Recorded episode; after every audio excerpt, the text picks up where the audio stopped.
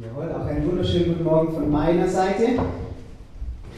Ähm, wer würde sagen, jawohl, das stimmt, das, was Jesus in Matthäus 21 gesagt hat, dass wenn wir im Glauben um was bitten, ähm, dass wir es dann auch empfangen. Mal Hand hoch, wer, wer sagt, das, das stimmt. Ja, ein bisschen zögerlich, Jesus hat es ja gesagt, gell, dann muss ich es ja verstehen. Ähm, oder diese Offenbarungsstelle, wenn, wenn wir beten, dass unsere Gebete vor Gott aufsteigen. Wer würde denn das bejahen? Mal, auch mal Hand. Ja, jetzt kam schon ein bisschen schneller. okay, super. Ähm, mein Wunsch ist es, dass wir heute so ein bisschen herausgefordert werden, für die Menschen zu beten, die in unserem sozialen Umfeld leben, mit denen wir zusammenkommen. Ja, ob es unsere Nachbarn sind, oder wenn wir im Kindergarten unsere Kinder abholen, oder unsere äh, Kinder in, die Schule bringen, oder wenn wir sonst irgendwie unterwegs sind, Leute, die wir auf der Straße treffen, dass wir für solche Menschen beten. Menschen, die Jesus noch, noch gar nicht so kennen. Ähm, wir hatten vor, vor kurzem in Schöneich eine Predigtreihe und äh, Grundlage für, für die Predigtreihe war, war dieses Buch. Lass dein Licht leuchten und dann mit Untertitel, wie Jesus zu unseren Nachbarn kommt. Und da war mein, oder die, die erste, Ding, erste Einheit war eben äh, für Menschen zu beten, die Gott noch gar nicht kennen. Und ich habe das erste Kapitel gelesen und ich war völlig fasziniert. Wie, wie er beschreibt, wie, was, was die Vision von dieser Bewegung ist, nämlich dass in, ähm, im Umfeld von, von, von jedem Menschen, der Gott nicht kennt, irgendein Christ wohnt, eine christliche Gemeinde ist, zu der er Zugang äh, kriegen kann. Und ich, hab, ich war ganz fasziniert, ähm, habe das erste Kapitel gelesen gehabt und ich habe gleich angefangen für, für meinen Nachbarn zu, zu beten. Ich bin gleich spazieren gegangen, bin rausgegangen und habe für die gebetet und habe sie gesegnet und das war, das war super. Und das wünsche ich mir für euch auch dass ihr anfangt, für die Menschen zu beten, ähm, die in eurem Umfeld leben.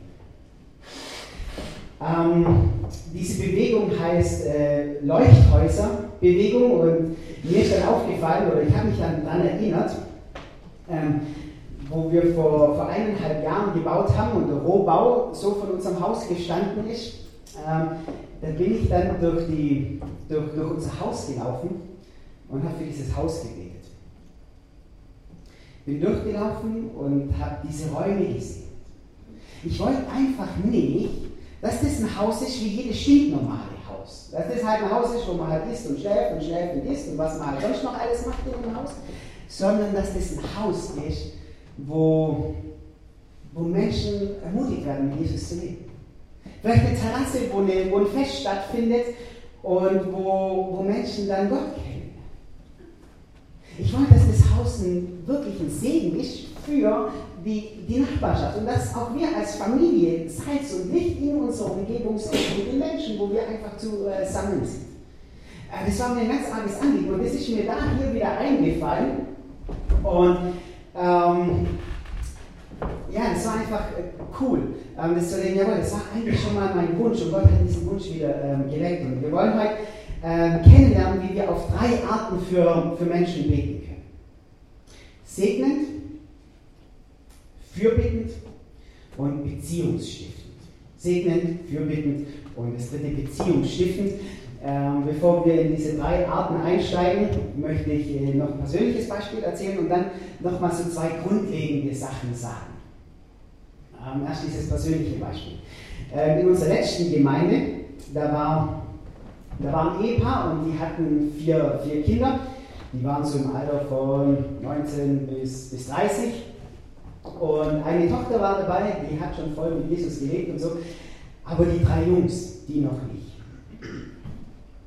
Und dann ist, ähm, ist meine Frau draufgekommen, Tobi, komm, wir beten für diese drei Jungs. Und mit Sicherheit war meine Frau da viel ausdauernder. Und äh, die war da viel, viel besser, wie, wie jetzt ich. Ich habe die drei Jungen, oder ich habe die einem Fußballverein getroffen, ich habe im Fußballverein gespielt. Ähm, die haben in der ersten Mannschaft gespielt, bei mir hat es nur für die zweite gereicht, aber das, das war okay. Äh, ich habe sie immer wieder getroffen und so. Und dann hat äh, bei uns in der Gemeinde so ein Alpha-Kurs stattgefunden. Und seine Mutter von, von den Jüngsten, Mutter von den Jüngsten, ähm, die war, auch bei uns in, die war bei uns in der Gemeinde und ihr wisst ja, wie, wie Mütter manchmal so sind, so versuchen beiläufig, ganz offensichtlich jemanden zu was zu bewegen. Ja? Und dann hat er später erzählt, meine Mama, äh, die hat diesen äh, Flyer für diesen Alpha-Kurs, hat sie mitten auf mein leeres Teller zum, zum Mittagessen gelegt.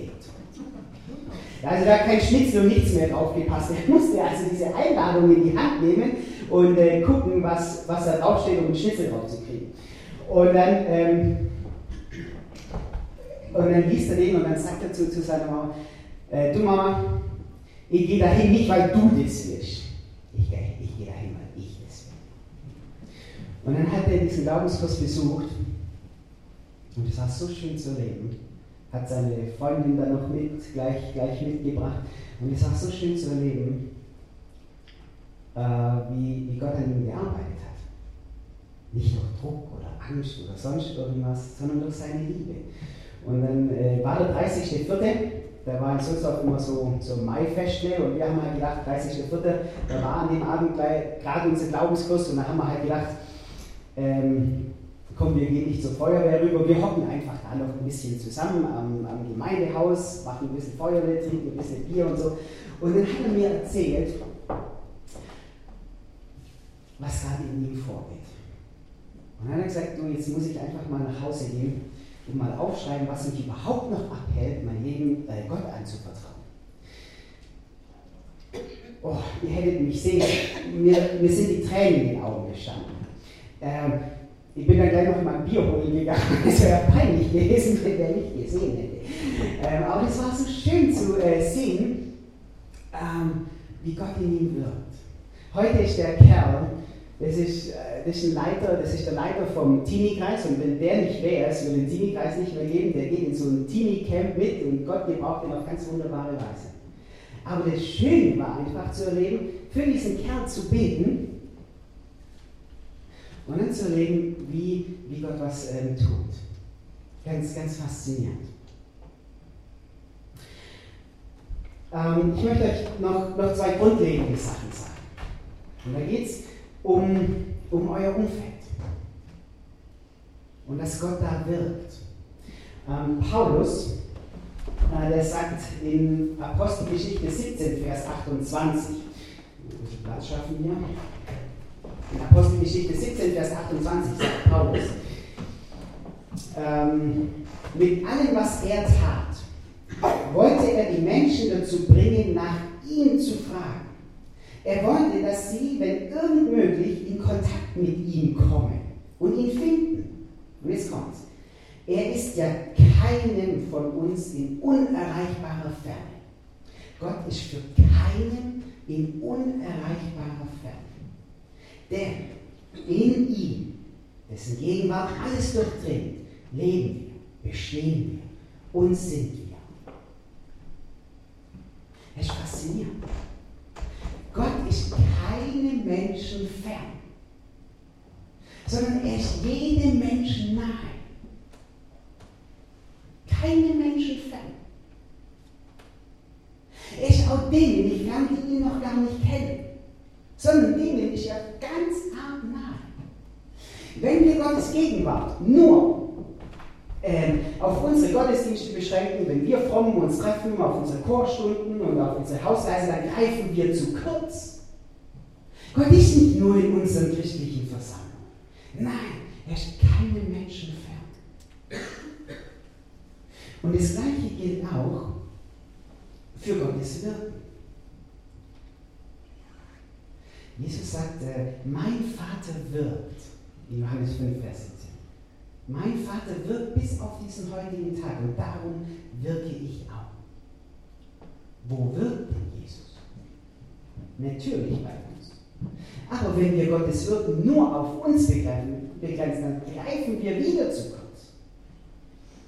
Gott wirkt überall und Gott wirkt auch in den Menschen, die ihn nicht kennen.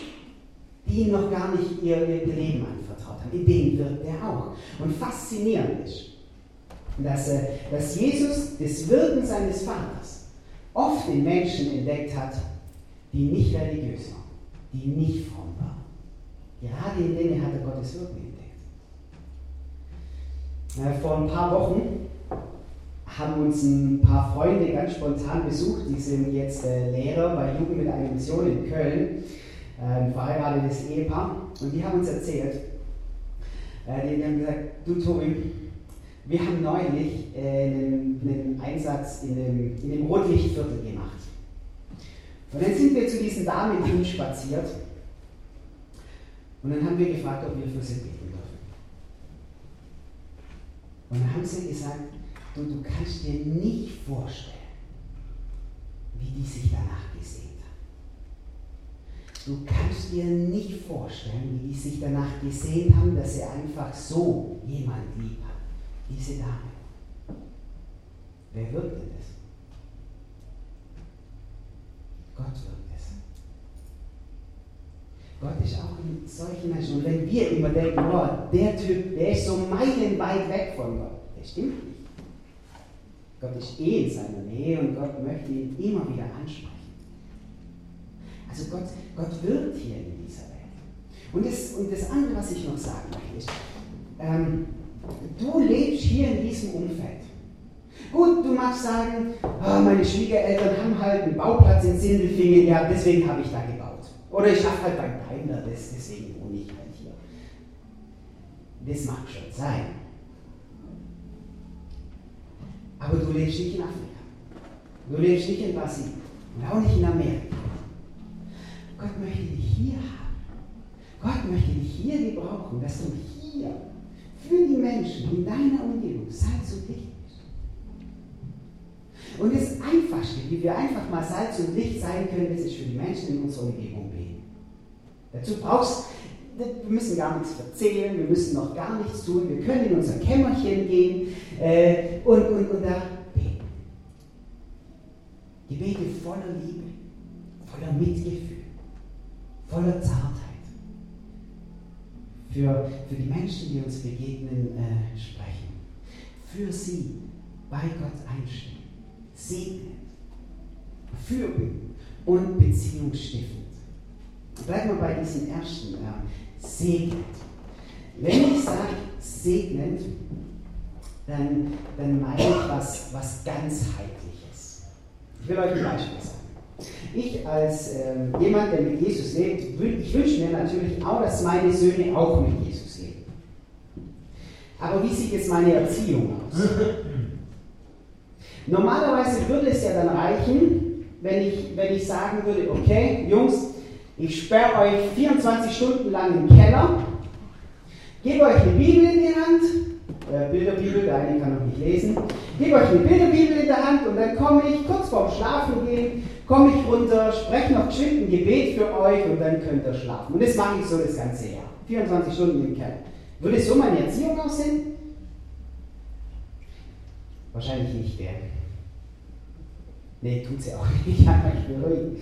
Sondern ähm, ich will, dass es ihnen ganzheitlich gut geht. Nach meinen Möglichkeiten ihnen ein gesegnetes Leben geben. Wenn es geht, äh, dass, dass sie irgendwie ein Instrument spielen, dass sie in Sportverein gehen, äh, dass wir ihnen bei den Hausaufgaben helfen, dass sie Spaß mit ihren Eltern haben. Ich beschränke das ja nicht nur auf das Christliche, sondern ich möchte, dass sie ein umfangreich gutes Leben haben. Und ich glaube, ihr würdet das auch alle so machen. Das Gebet. Ich wünsche mir für meinen Nachbarn, dass es ihm ganzheitlich gut geht. Dass er den Shalom Gottes erfährt. Segnen im Alten Testament heißt, jemanden mit einer heilenden Kraft begaben. Ich wünsche mir, dass sein Leben heil ist. Dass er unter dem Frieden Gottes lebt, obwohl er ihn vielleicht gar nicht kennt. Ich wünsche mir, dass seine Kinder in einer emotional sicheren Umgebung aufwachsen. Ich segne ihn, damit seine Ehe gelingen äh, ist. Ich möchte ihn segnen, dass er einen guten Arbeitsplatz hat und da ein gutes Klima. Und wenn ich mitkriege, dass einer so viel Stress im Geschäft hat, dann, dann, dann segne ich ihn damit, dass er jetzt seinen Urlaub voll genießen kann. Versteht ihr, dieses Ganzheit? Wenn wir bloß schön beten, Herr Jesus, mach, dass die da zum äh, Glauben kommen, das ist, das ist, oh, das ist zu wenig, das ist das ist schon wichtig. Aber das ist, das ist manchmal lieblos. Geschwind Ich möchte, dass sein Leben gelingt. Dieses griechische Wort für segnen, Eulogeo, das heißt, gute Worte über jemanden reden. Das heißt, ich möchte diese Person durch gute Worte mit Gott in Verbindung bringen. Dieses Wort Eulogeo meint eine lebensfördernde, eine heilbringende, gemeinschaftsstiftende äh, äh, Leben. Das wünsche ich Ihnen. Und das möchte ich Ihnen immer wieder im Gebet zusprechen. Segnen für Sie beten, da wird mein Herz weich für Sie, wenn ich an alle Dinge denke, äh, in denen es Ihnen gut gehen könnte. Ich kann segnend für meine Nachbarn beten. Das Zweite, ich kann, ich kann fürbittend für sie beten. Das, ähm, in, in der Offenbarung, da, da werden wir als Priester Gottes beschrieben. In Offenbarung 1. Jesus, der uns liebt und, und uns durch sein Blut von unseren Sünden erlöst hat, ihn, der uns zu Mitherrschern in seinem Reich und zu Priestern für seinen Gott und Vater gemacht hat. Wir sind Priester unseres himmlischen Vaters. Das hebräische Wort für Priester kommt von stehen. Ich stehe. Also der alttestamentliche Priester ist äh, für das Volk vor Gott eingestanden. Er ist zwischen Gott und dem Volk gestanden und hat für sie Opfer gemacht und hat für sie gebetet. Jesus ist unser hoher Priester, der für uns einsteht. Wir sind Menschen, die einstehen dürfen.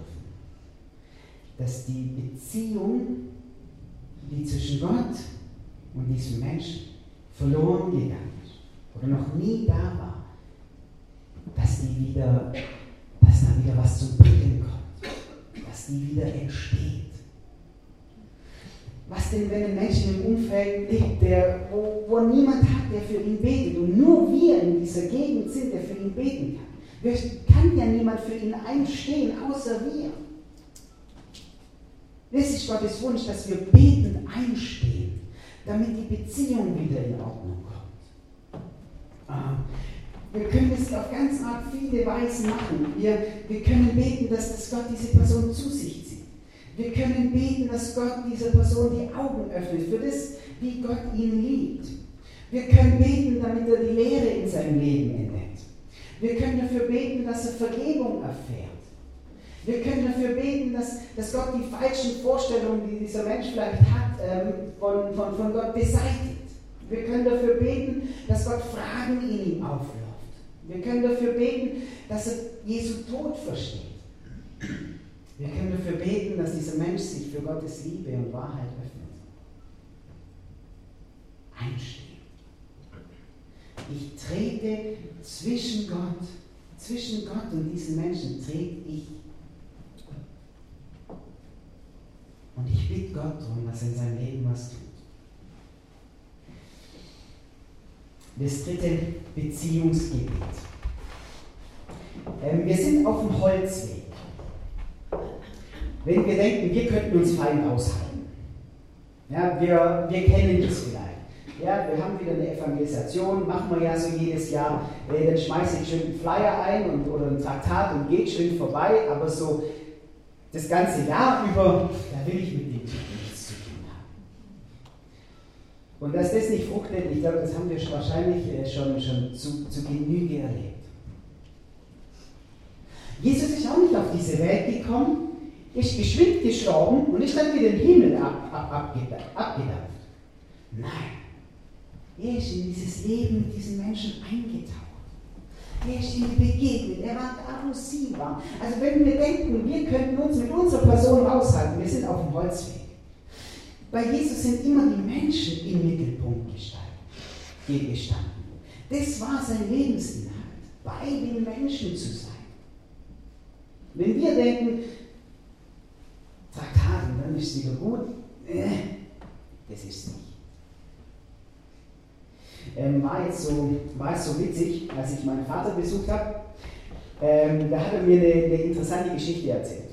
Und zwar, äh, er ist durch eine Freundin ähm, mit einem Typ in, in Berührung gekommen. Und dann hat er in, in, in der Bäckerei mit, mit diesem Typ, ähm, hat, er, hat er voll gut geredet. Und dann hat die Freundin, mein Vater, dann gesagt, hey du Ludwig, also das gibt's, mein Vater heißt Ludwig, äh, das gibt's ja nicht. Das ist so ein verschlossener Typ, an den kommt ja niemand dran. Und dass der mit dir so geredet hat, ist das, das, ist das absolute Wunder. Okay, mein Vater, cool, ist ja super und so. Und dann war, ähm, dann war Eurovision Song Contest, Düsseldorf. Und der Typ, äh, der wollte das daheim bei sich anschauen. Und dann sagt er zu der Freundin, äh, zu, über die Freundin zu meinem Vater, hey, aber lass schon Ludwig Auer. Mein Vater hat gedacht, boah, dem scheißen wir angucken, der hat gar keinen Bock drauf. Das will ich überhaupt nicht, ey, das ist vergeudete Zeit. Und dann denkt er sich, aber warte mal, vielleicht, vielleicht ist das eine Gelegenheit, dem Kerl zu zeigen, dass er mir was wert ist. Wenn es klappt, dann, dann gehe ich hin. Ist der Hammer, oder? Eigentlich habe ich gar keine Lust drauf, aber die Person ist mir wert, dass ich diesen Abend verschwende. Ich weiß jetzt nicht, was daraus geworden ist, aber allein dieser Schritt fand ich schon, schon ganz faszinierend. Beziehungsstiftung beten.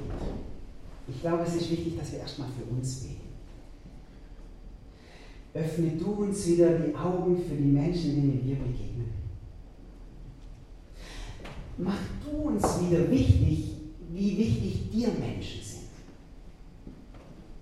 Wir laufen oft so gestresst durch die Gegend. Wir, wir hetzen von einem Termin zum anderen. Jesus hatte immer Zeit für, für, für Menschen. Dass unser Herz wieder geöffnet wird für die Menschen, denen wir begegnen. Ich glaube, das ist, das ist das Erste und das ist das Wichtigste. Und dass wir dann dafür beten, dass Gott eine Beziehung zwischen uns und diesen Menschen herstellt. Heute über Glauben reden ist, so schwierig. Und es geht ohne Vertrauen nicht. Es geht nicht.